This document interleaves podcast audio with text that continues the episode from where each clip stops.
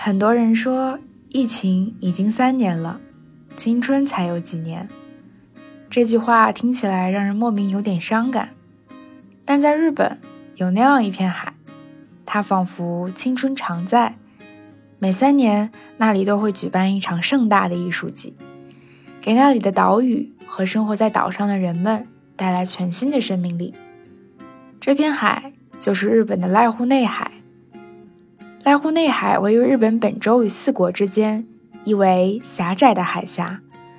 原本是一片无比静谧的内海群岛，却因为丰富的艺术活动变得人潮涌动。因为旅行者们需要乘坐轮渡在岛屿之间进行游览，所以在濑户内海的旅行还有个可爱的名字，叫做跳岛。三年过去了，濑户内海艺术季又要开始了。将继续用艺术的方式陪伴人们度过春夏秋三个季节。今天的气垫床与早餐邀请到了我的一位好朋友，爱彼迎的超赞房东林毅。他的本职工作是一位艺术策展人，在2019年的濑户内海开启了一段难忘的跳岛之旅。本来是艺术交流为目的，但他告诉我，让他更难忘的是生活在那里的人们。因为他们认真生活的样子真的是太可爱了。春天有春野菜，夏天吃炸鲜鱼，秋天想栗子饭。满山闲逛，采一些可以吃的野菜回来炸天妇罗。我真的好想念，我已经流口水了。Hello，大家好，我叫宁一，是 Airbnb 杭州呃社区的小伙伴，然后也是一个资深的超级访客。呃，二零一九年的时候，二零一九年春天，我去了濑户内海跳岛，然后没想到那是我在国外旅行的最后一站，就疫情这三年来都没有出去过。我去濑户内海，当时是呃进行呃北北川富朗的艺术节考察嘛，所以嗯，包括濑户内海艺术季以及北川富朗策划的另一场是在呃新泻的。呃，月后七友艺术季都给了我非常大的启发，所以我在国内做的项目主要是以社区营造和艺术结合的一个艺术节项目。对我们有两个 IP 叫 Out of City 和 Into the Woods，一个是探索城市里的社区，一个是探索人与自然的关系。对，今天也很高兴做客气垫床和早餐，呃，来聊一聊三年前的这一场经历。先请宁毅给我们科普一下基本概念吧。就是濑户内海，它叫艺术季嘛，不叫艺术节或者艺术展。可不可以先请宁毅给我们科普一下，就是什么叫艺术季，和我们平时看的这种艺术展览有什么不同？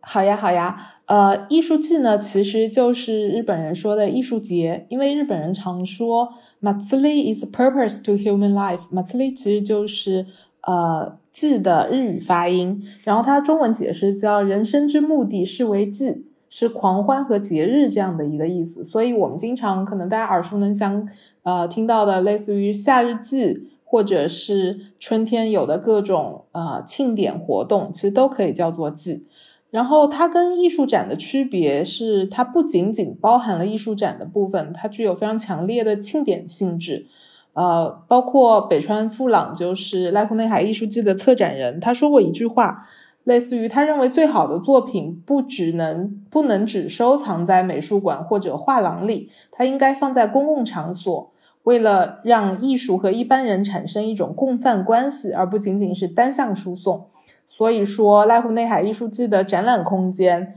呃，它不像艺术展一样，它不。不只是局限在封闭的美术馆或建筑物里，它也在大海边、在岛屿上、在废弃的学校里，或者是在没有人居住的空房间。然后艺术季也会有相应的庆典活动，比如说我二零一九年去的时候，正好遇上了春日呃春会期的一个尾期，然后在结束的那天，就在高松码头上见到了本地的一个舞狮大会。来自不同呃会社的成员，他们 参加了舞狮的 battle，就非常有意思。周边还有各种配套的游园会，你可以去打卡赢取礼物。你刚刚提到北川富朗说的这句话嘛，为了让艺术和一般人产生共犯关系，共犯关系这个词还蛮有意思的。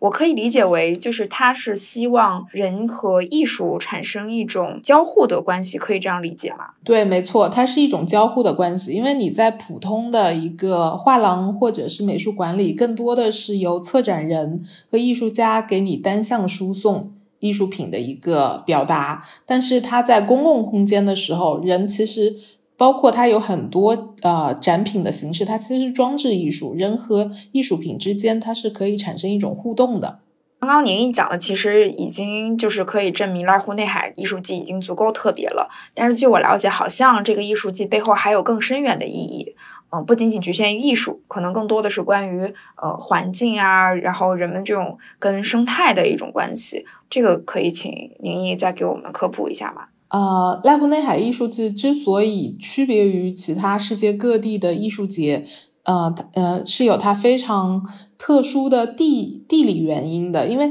呃，我想首先跟大家介绍一下濑户内这样的一个地方。呃，它其实当年广岛整个环境破坏就非常的严重，然后大家都搬去了更大的城市生活。然后当时因为日本进入了高速发展的呃二十世纪中期嘛。所以当时有很多工业的污染物都排向了濑户内海，然后越来越多的人就离开这样的这这这片生长的土地，他们去到大阪、去到东京去工作，然后这里的情况就越来越恶劣，只有非常嗯，只有老年人留下来驻守在当地，然后人口越来越稀少，呃，所以。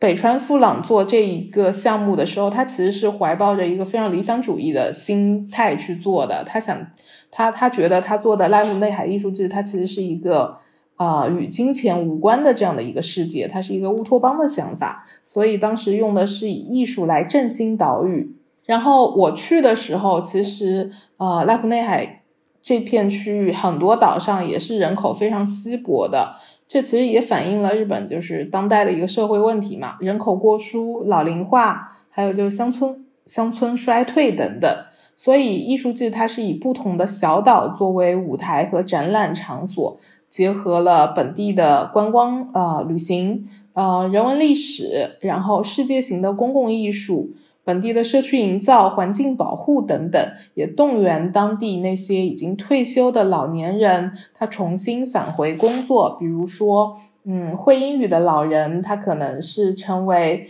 呃可以讲英语的，做英语导览的志愿者。然后像呃开发本地的一些特色的。呃，食物和伴手礼周边这些跟艺术家合作的伴手礼周边，通过这样的一个方式去振兴本地的一个经济，然后也通过就是这么大型的一个艺术季，呃，去探索日本和世界的一个同时代性，让艺术家嗯把世界这样的概念注入到这片海域里。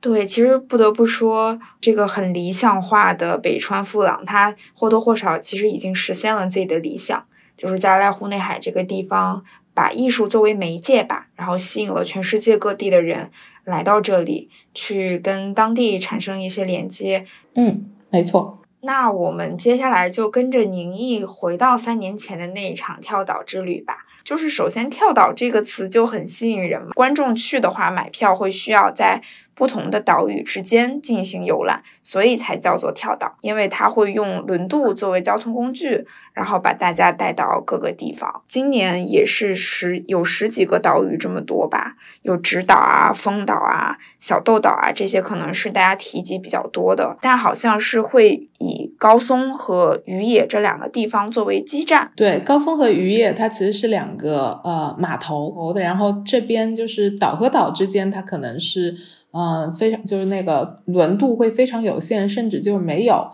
但是高松和鱼野作为两个非常大的码头，它其实是有开往各个不同岛屿的轮渡的。但是平日里就是非艺术节期间，可能一周只有一两班这样子。如果是小型的岛的话，然后嗯，大的岛也可能一天可能只有一班。但是在艺术季期间，它就会。啊，增加就是岛屿之间的一个连接，这个班次，所以很多人都会把高松和鱼野这两个地方当做就是跳岛回来的一个基站，然后做就再乘船去其他的岛。然后我也觉得发明“跳岛”这个词的人非常有意思，因为我们说到“跳”这个词，一般会说到像类似于跳棋、跳房子，然后在然后在那个濑户内海跳岛，其实就类似于这样，它其实是一个非常好玩的一个行为。你带着一本啊，就是活动的联票 passport 去不同的岛屿跳来跳去，参加他们的活动，参加参观不同的展览，以及参加他们的游戏去获得盖章。所以我觉得就。在岛上，大家都可能会变成小孩子。对这个词就好可爱，就是我脑海中已经形成了一个各个岛屿的地图，然后你好像要去冲关打卡的那种感觉。哎，那可以先请你讲讲，就是你二零一九年大概一个行程的安排嘛？比如说你是先到了哪里，然后这几天就分别住在哪里，是怎么样安排的？呃，我当时去的时候，其实我去的时间呃并不长，我刚开始是跟工作室的小伙伴就带大家一起去，呃。作为一个学习参观探访，然后后来大家回国之后，我一个人又在那边多留了一个星期，我去参与一些策展交流会，以及寻访当地的岛民这样子。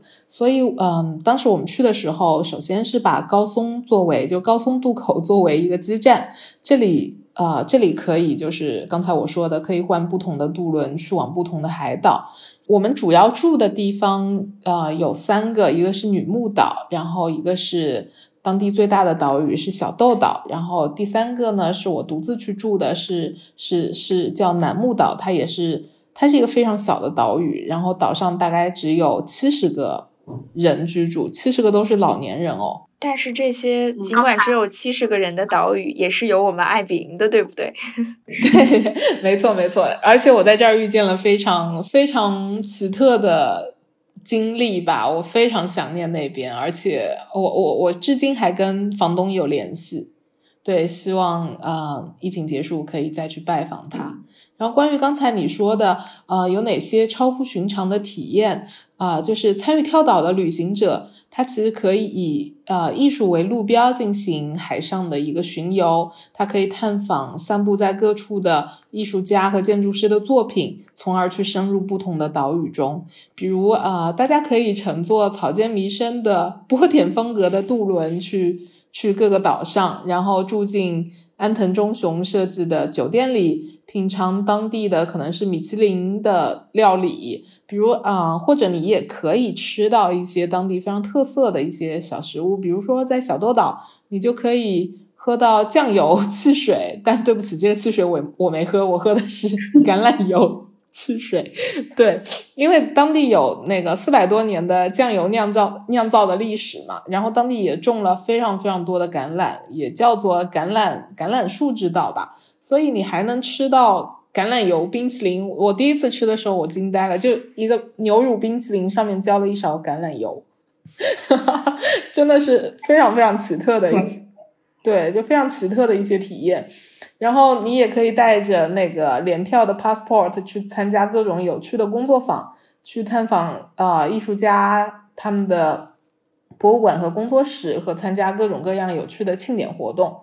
如果因为我后来就独自住的时候，其实已经春春会期已经结束了嘛，所以我就跟当地人一样，就住在岛上，每天在岛上散步，去拜访不同的邻居。我就被我的 Airbnb 房东带去邻居家喝酒聊天，对，然后你还要去坐着渡轮去高松买菜，因为岛上并没有菜场，非常的好玩。其实我觉得在那边的生活就非常像 Airbnb 的 slogan 吧，Live like local，确实非常本地化。先聊聊你就是艺术上的体验吧，因为我像你刚刚讲的草间弥生啊、安藤忠雄啊这些，可能是。呃，大家到了濑奈湖内海，如果之前有去过的，会首要去打卡的一些呃艺术家的作品。那这些有没有你当时觉得印象很深刻的？嗯，草间弥生就不用说了，他那个世界尽头的南瓜 非常出名。我们去的时候，啊，当时候还不算旅行旺季，就是你要去跟那个南瓜，我们小伙伴要去拍照嘛，要去拍照的话就得排好长的队伍。但是去年八月份台风的时候，它被吹进海里了，然后我就看日本的网友嘛，大家就在说这是。就是葛饰北斋不是擅长画海浪嘛？葛饰北斋和草间弥生梦幻联动，变成了神奈神奈川冲浪南瓜。对，然后那个南瓜现在应该不知道修复好了没有。当时说进海里了之后又撞在岛屿上，就是破损的比较厉害嘛。对，不知道它现在有没有修复好，重新呃展示出来。然后像岛上其他的一些建筑师和艺术家也有比较嗯比较出名的，类似于山本博司、安部良、呃灭岛和世、西泽立卫、宫岛达南、盐田千春。盐田千春好像。呃，好像是不是有个展在国内在做？还有，嗯，山口山口启介，他有一个，他当时做了一个呃装置，我非常的喜欢，叫做步行方舟，相当于就是呃一群蘑菇头，它应该是用陶瓷做的，就是下面是一条条腿，然后上面是一大一大片的一个蘑菇。对，非常有趣。然后还有呃，来自我们台湾的艺术家叫王志文，他当时做了一个用竹子搭建了一个叫小豆岛之光。去年我在国内的嗯浮梁艺术节去参观的时候，因为那个艺术节是北川富朗作为顾问参与的，然后我在那个艺术节参观的时候，好像也看到了他的作品，就在一片呃竹林子里，他搭了一个非常有趣的一个这样的一个房子。对，竹房子，大家可以进去玩。然后我最最喜欢的是法国艺术家克里斯蒂安·波尔坦斯基的心心脏音美术馆。呃，他收集了世界上呃两万多个观众的心跳声。不过波尔坦斯基也在去年的呃去年过世了。他和濑户内海，他跟北川富朗合作的项目有非常的多，包括不但在濑户内海艺术季，还包括了那个月后期有大地艺术节上也有很多合作。哎，所以就是濑户内海的艺术品会更多的以大地艺术为主，是不是？嗯，它其实更多的应该叫做是公共艺术，就是它以装置展览为主，然后有很多其实是呃。就是本地的那些房子进行改造，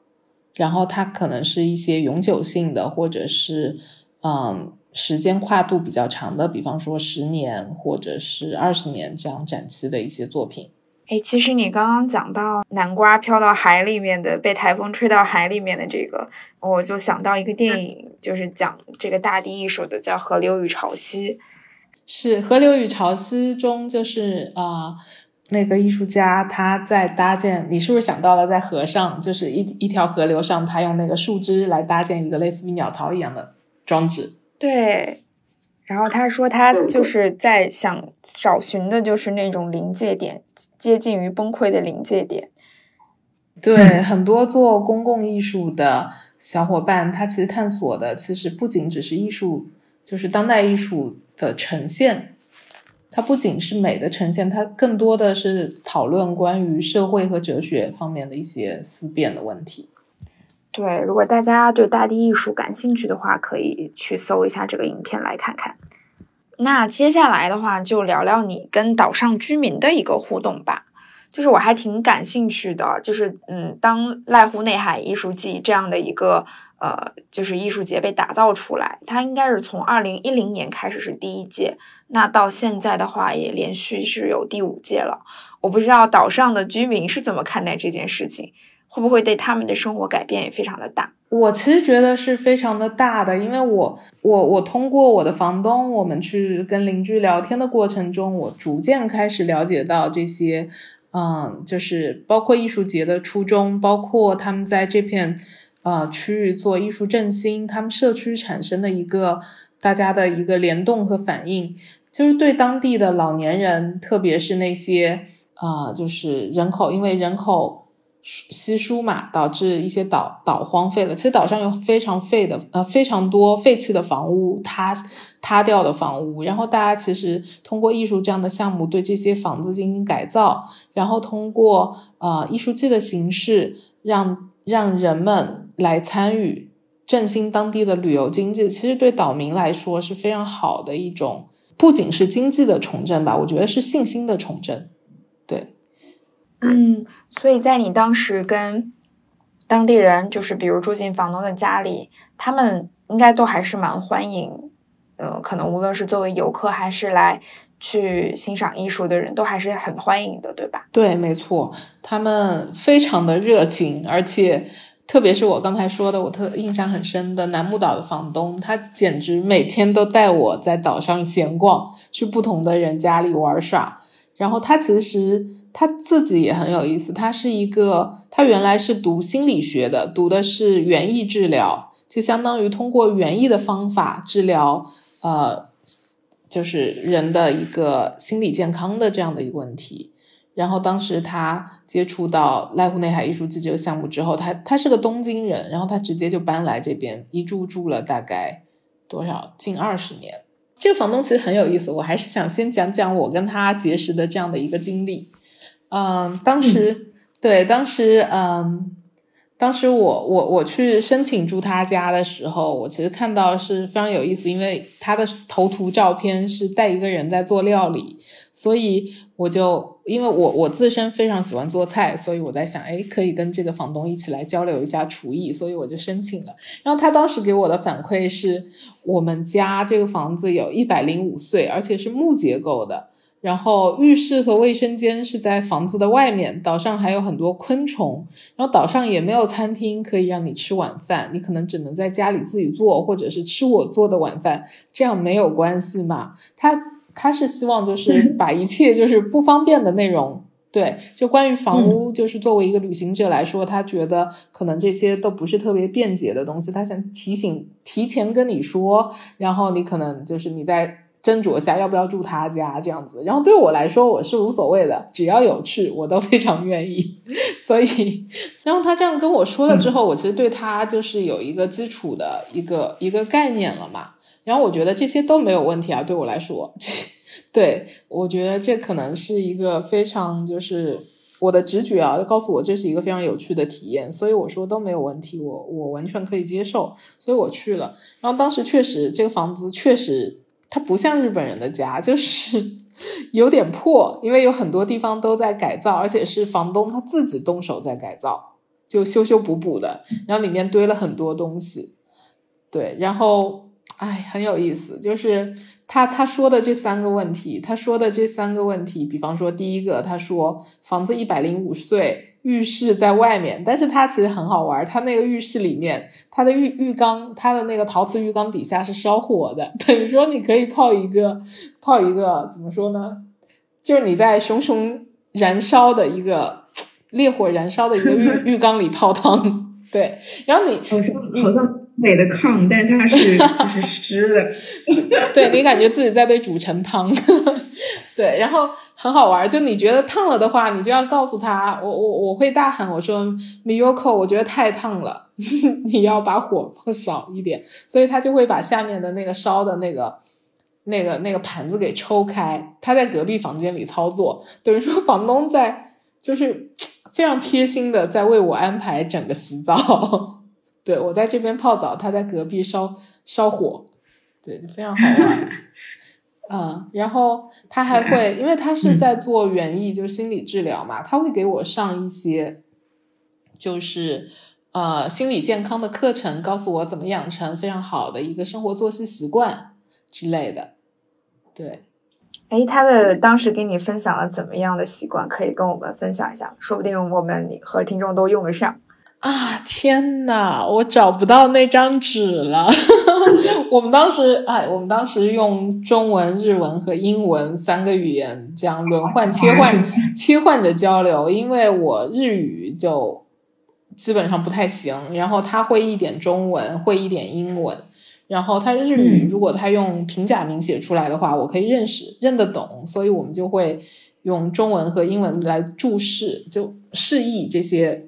这些内容嘛，就相当于他跟我说，一定要保持一个非常轻松愉快的心情，然后三餐要吃的规律，其实就是爸爸妈妈这种老生常谈。因为米尤克年纪也比较大，他可能跟我爸妈年纪差不多，然后他也没有伴侣，也没有孩子，所以他其实基本上就把我当他自己的小孩子这样子来照顾着的。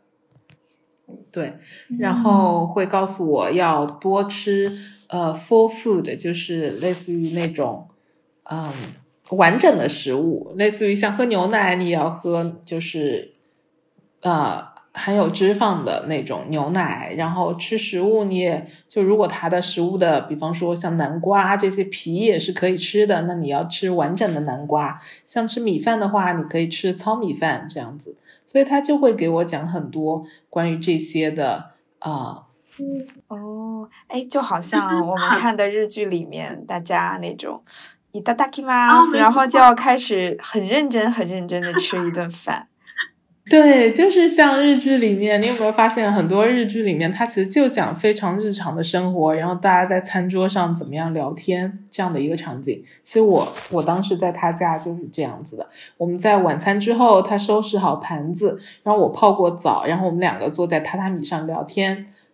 对，然后他就开始跟我聊这些，然后我后面才知道，就是去到他家，他不是说没有晚饭嘛，没有餐厅可以吃晚饭，然后去到的那天的。第一个傍晚，我说那我就在我今天不做饭了，我就在你家吃晚饭好了。然后到傍晚的时候，我发现，哎，怎么家里还有客人呀？然后发现人家是从东京来的，而且是他的倾慕者。就是他们来了之后，我才知道他们是带着杂志来的。他们带着杂志来，我才知道我的房东 Miyoko 他是岛上非常闻名的一个美食家。对。哇，对，意外之喜，对，意外之喜，就他做的菜非常非常好吃。他已经，他可能是从濑户内海艺术季开始之后，他就在岛上做那种私家的料理。然后其实，嗯，其实他并没有门头，他的家也就是他自己家的客，呃，那个餐厅。对，然后那天晚上我记得很清楚，就是真的是吃了一套，就是日本。日式家庭料理的 set，比方说，因为我们是住在呃南木岛上嘛，就海岛上，所以我们的主食是海鱼，然后用真正的野菜炸成的天妇罗，还有就是那个啊蔬菜沙拉里的小萝卜，还连连着那个萝卜缨子，就那天刚从地里拔出来的，可以连缨子他都让我一起就是吃下肚子，因为要吃 full food，然后。主食是玄米和红米混合的米饭，还有就是海草和仙人掌仙人掌熬成的冷汤，还有一份甜点是金桔草莓冻。我真的好想念，我已经流口水了。哇，感觉就是好像小想起了小森林的画面，就是就地取 材，然后这个季节有什么我就吃什么，然后很认真的把它烹饪出来。对对对，岛上的居民他们跟我说的，就是有一句话叫做“春天有春野菜，夏天吃炸鲜鱼，秋天享栗子饭”。对我就觉得岛上的人们，他们真的是跟着四季在生活，他们真的是非常非常认真的生活。包括第二天，呃，米尤口带我去。呃，散步的时候，他带我去看那些山顶上塌陷的废弃的那些老房子嘛，那些老的合适的一户建。然后我们在回来的路上路过，呃，一棵非常大的枇杷树，是野生的枇杷树。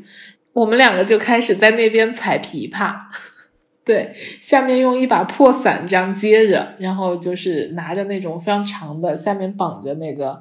竹竿子的剪刀上去剪枇杷，然后捡回家之后就是可以吃新鲜的枇杷，然后枇杷叶子也不丢掉。枇杷叶子我们把上面的毛茸茸的那些细毛刷干净之后，就做成天妇罗吃。米尤克跟我说一句话，不是说吃 for food 嘛，然后他还说了一句话，叫做万物皆可天妇罗。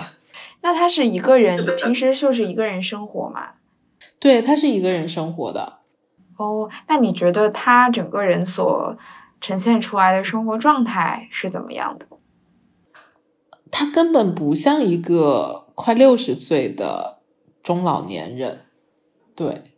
就是他整个人非常的轻盈，他在岛上生活也非常的开心。我觉得跟他交谈就跟，其实他又像妈妈，又像身边就是同龄的朋友，就跟他在一起非常的快乐。我非常想念他，包括那天，嗯，我们捡枇杷回来的路上。我们还找到了嗯一些草药，然后我们还发现，就是他告诉我岛上秋天会长很多很多的无花果，然后我跟他说我特别特别喜欢吃无花果，所以我们当时还约定了秋天再见面，但是那个秋天因为有别的事情，我就没有再回去，然后就被就被疫情停滞了这三年，都不知道什么时候能回去。我真的特别想念他。哦，就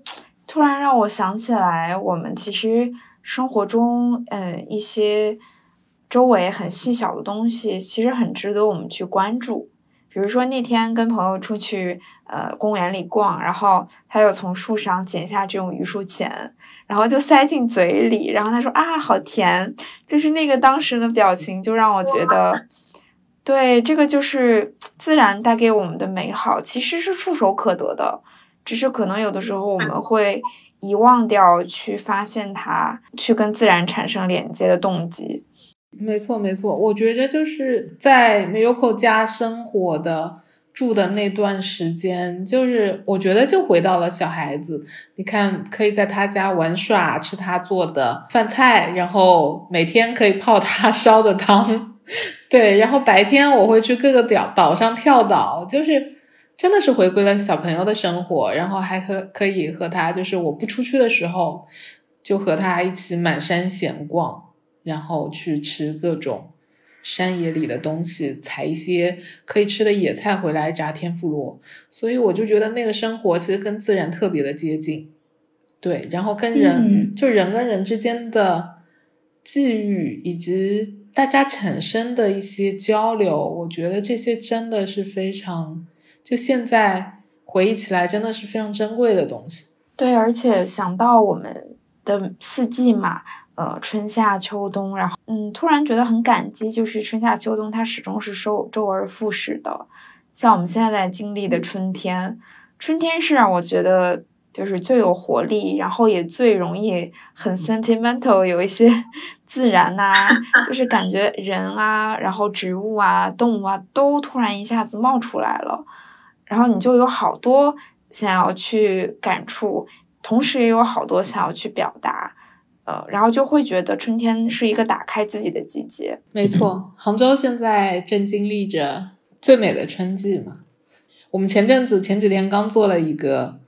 一个小型的 pop up，就是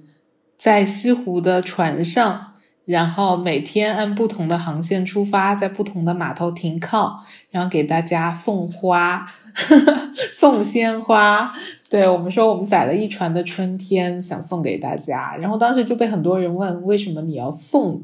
送花？就是这花不卖，而且这些花都非常的就是非常时令，就就这个月才会有的，然后非常好看，市面上可能都见不到，有很多品种。就你为什么不卖？你要送？然后我们就说，我们希望大家春天快乐呀，因为现在生活已经足够难了。对。嗯，还有一个就是，你想聊回到濑户内海的艺术嘛？然后其实濑户内海它的主题也是分季节来策划的，哦，像今年也会有。不过就是我也很想了解一下艺术是怎么在季节的这个方面进行体体现的。呃，一九年的策展主题叫“海之复权”，就是你可以看到原研哉当时设计的那些。嗯，海报它其实是暗色的，象征着就是它使用的元素是海底的一些生物，类似于章鱼啊一类的，嗯，和海鳗之类的。当嗯，然后三个会期就春夏秋三个会期的主题分别是：春天是春之感触，夏天是夏之欢聚，秋天是秋之拓展。对，主要分成了这三个主题，其实也有它的缘由啦，因为濑户内，嗯。它处在的那个地方，夏天是非常湿热的，所以夏天它的开放的岛屿其实会比较就稍微好一点，就是主要的那几个岛屿。然后春天春会期增加了一个沙弥岛，然后秋天增加了本岛、高见、呃宿岛和伊伊吹这四个岛屿。我觉得主要的区别是不同季节的一些特色活动和庆典吧。然后我当时买的其实是三季的联票，但是因为非常遗憾，我只去了春季，然后夏季和秋季的都没有成行，所以我也没有办法说明它有就是具体从体验上来说有多大的一些区别。嗯，那春季的话，比如说有没有会让你觉得呃，你觉得很符合当季这个主题的一些艺术品？其实我对那边春季的庭院印象非常的深刻，因为它有很多就日式的，不单是枯山水的庭院，它还有就是养满苔藓的庭院，然后还有种满可能是因为我去的时间其实是五月底嘛，五月最后的十天，其实它跟夏季其实就直接是交接处，它春的元素并没有那么的啊明显，比方说我并没有见到樱花，或者是就是。像现在繁花就是盛开的这样的一个呃状况，所以我觉得我可能并没有办法说它到底有多不同，或者是它到底呃就是春季的元素有多特殊性。但是你整个氛围感觉下来就是非常的惬意。嗯，对，相信夏天可能会更感受到一种奔放的热情在里面吧。好，希望能够去体验一下，尤其是如果能一直长时间的住在岛上，然后去感受这种季节之间的变化，应该会是更加美好的一个体验。没错，其实我本来想的是，如果今年能成型的话，我准备在那边住一个月的。对，但是嗯，目前看不知道秋天能不能实现，可以赶上秋季展。秋天无花果成熟了，可以跟 Miyoko 去。赴他的三年之后的这个无花果之约。那最后想聊一下，其实可能对于大多数人来说，想去到今年的濑户内海艺术季还略微有点困难。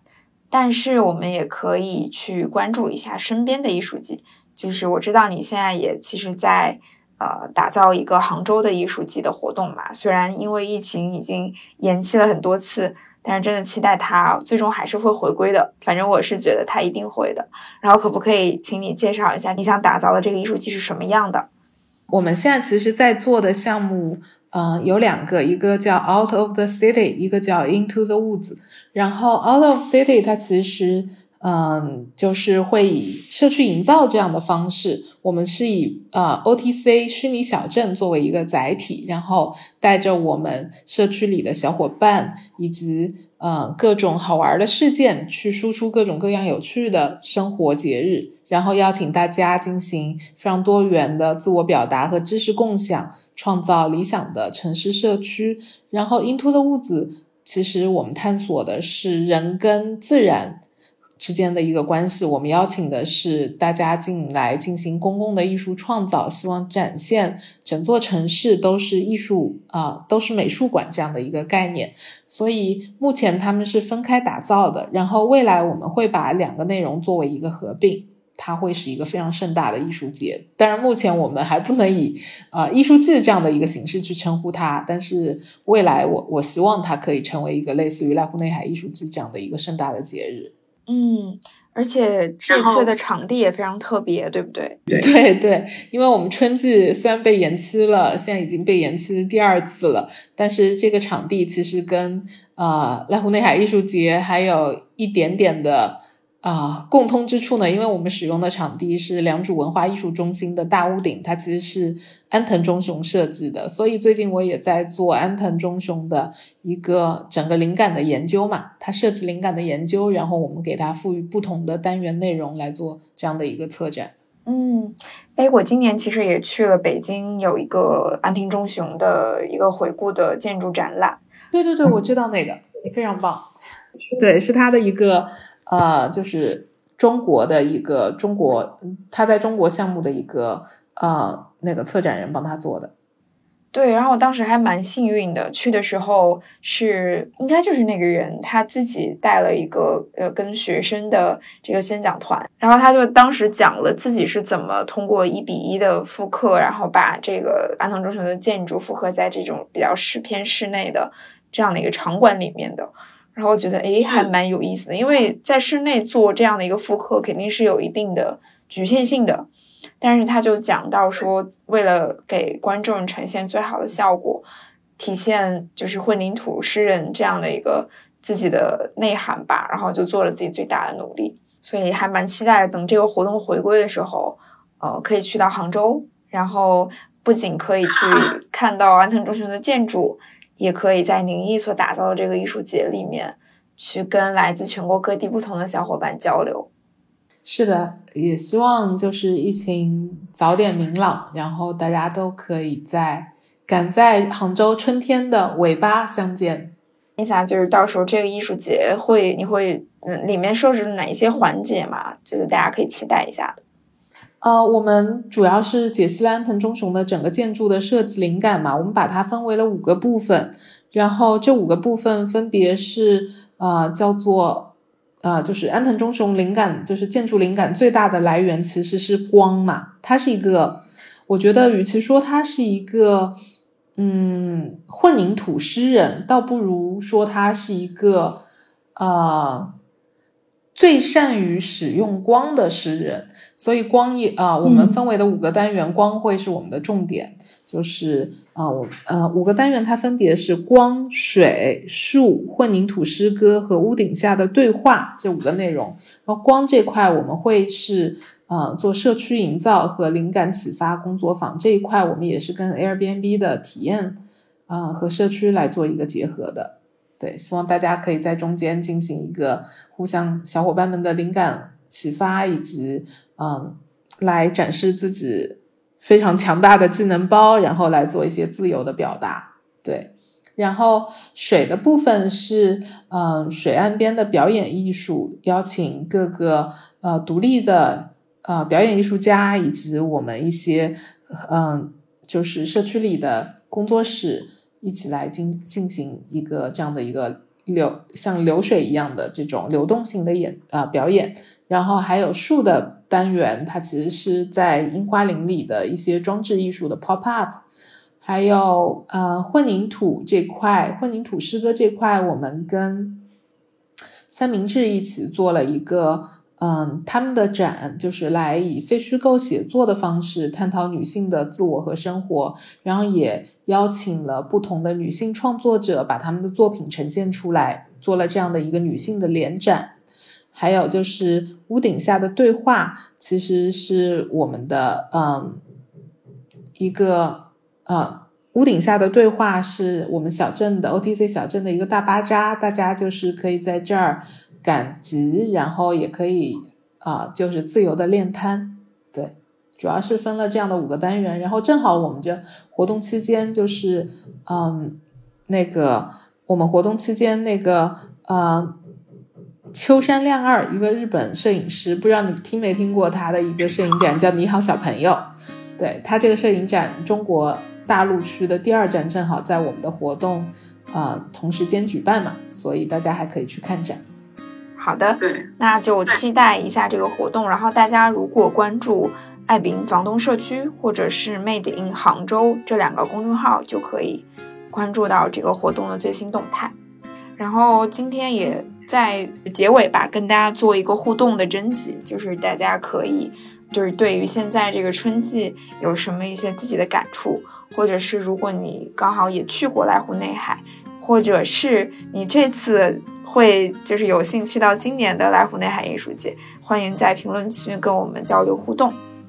那就感谢大家收听今天的七点床与早餐，然后也谢谢宁毅。嗯，谢谢大家，谢谢 Cindy。感谢大家的收听，希望你们喜欢今天这一期节目，也欢迎大家订阅我们的播客《七点床与早餐》。祝你的每一天都有爱相迎。